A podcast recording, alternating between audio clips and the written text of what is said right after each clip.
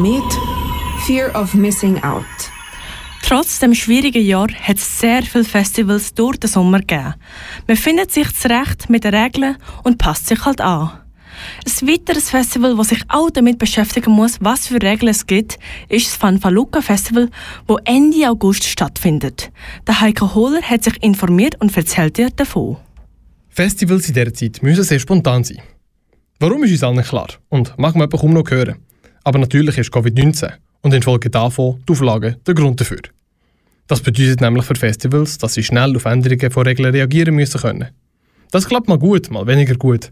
Was aber sehr schwierig ist, ist natürlich beim Theaterfestival.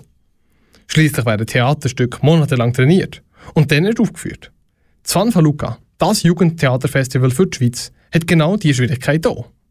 Die Petra Fischer, eine der Organisatorinnen, erklärt, wie sie mit dieser Situation umgehen. Für uns steht nie die Frage, findet das Festival statt oder nicht, sondern die Frage, wie kann das Festival stattfinden. Und da sind dann von, vom 25. bis zum 31. nur noch ein paar Tage und wir werden trotzdem äh, einen Weg finden, auch wenn andere Auflagen sind, ähm, damit umzugehen oder haben schon verschiedene Varianten äh, in petto und müssen uns dann entscheiden, welche Variante kommt jetzt in Anwendung. Und das erfordert von allen Beteiligten, von den gastierenden Gruppen, von den Workshopleiterinnen, von der Programmgruppe, von den Technikerinnen, die auf- und abbauen, und so weiter eine viel größere Flexibilität. Das Fun von Luca findet dieses Jahr zum achten Mal statt. Und vor Ort auf der Kraftwerkinsel in Aarau werden acht verschiedene Stücke zu sehen sein. Verteilt über sechs Tage. Davon sind nicht alle Gruppen einfach eingeladen worden und dürfen ihr vorbereitetes Stück zeigen, sondern es gibt auch zwei Aufführungen, die extra für diesen speziellen Ort geschrieben worden sind. Die beiden tragen den Namen B17 und Trüber. Um was es dabei geht, hat mir Petra Fischer nicht verraten. Man darf also darauf gespannt sein, inwiefern man mit dem Geschehen dabei ist. Die acht Gruppen, die vor Ort spielen, sind aber natürlich nicht einfach ausgelost worden.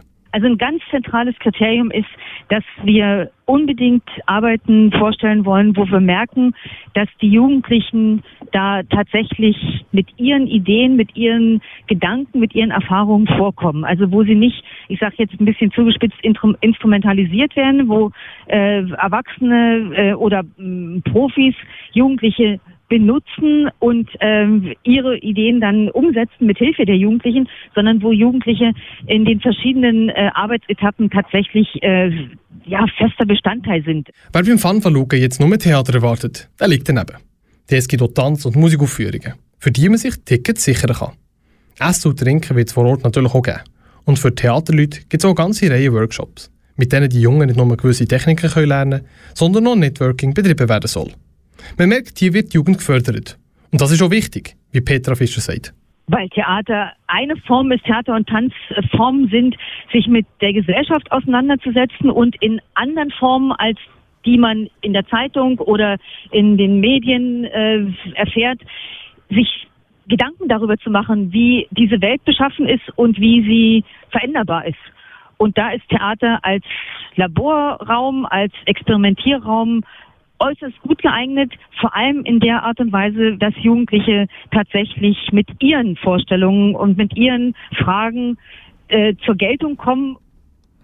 Van Faluca wird vom 31. August bis am 5. September auf der Kraftwerkinsel in Aarau stattfinden.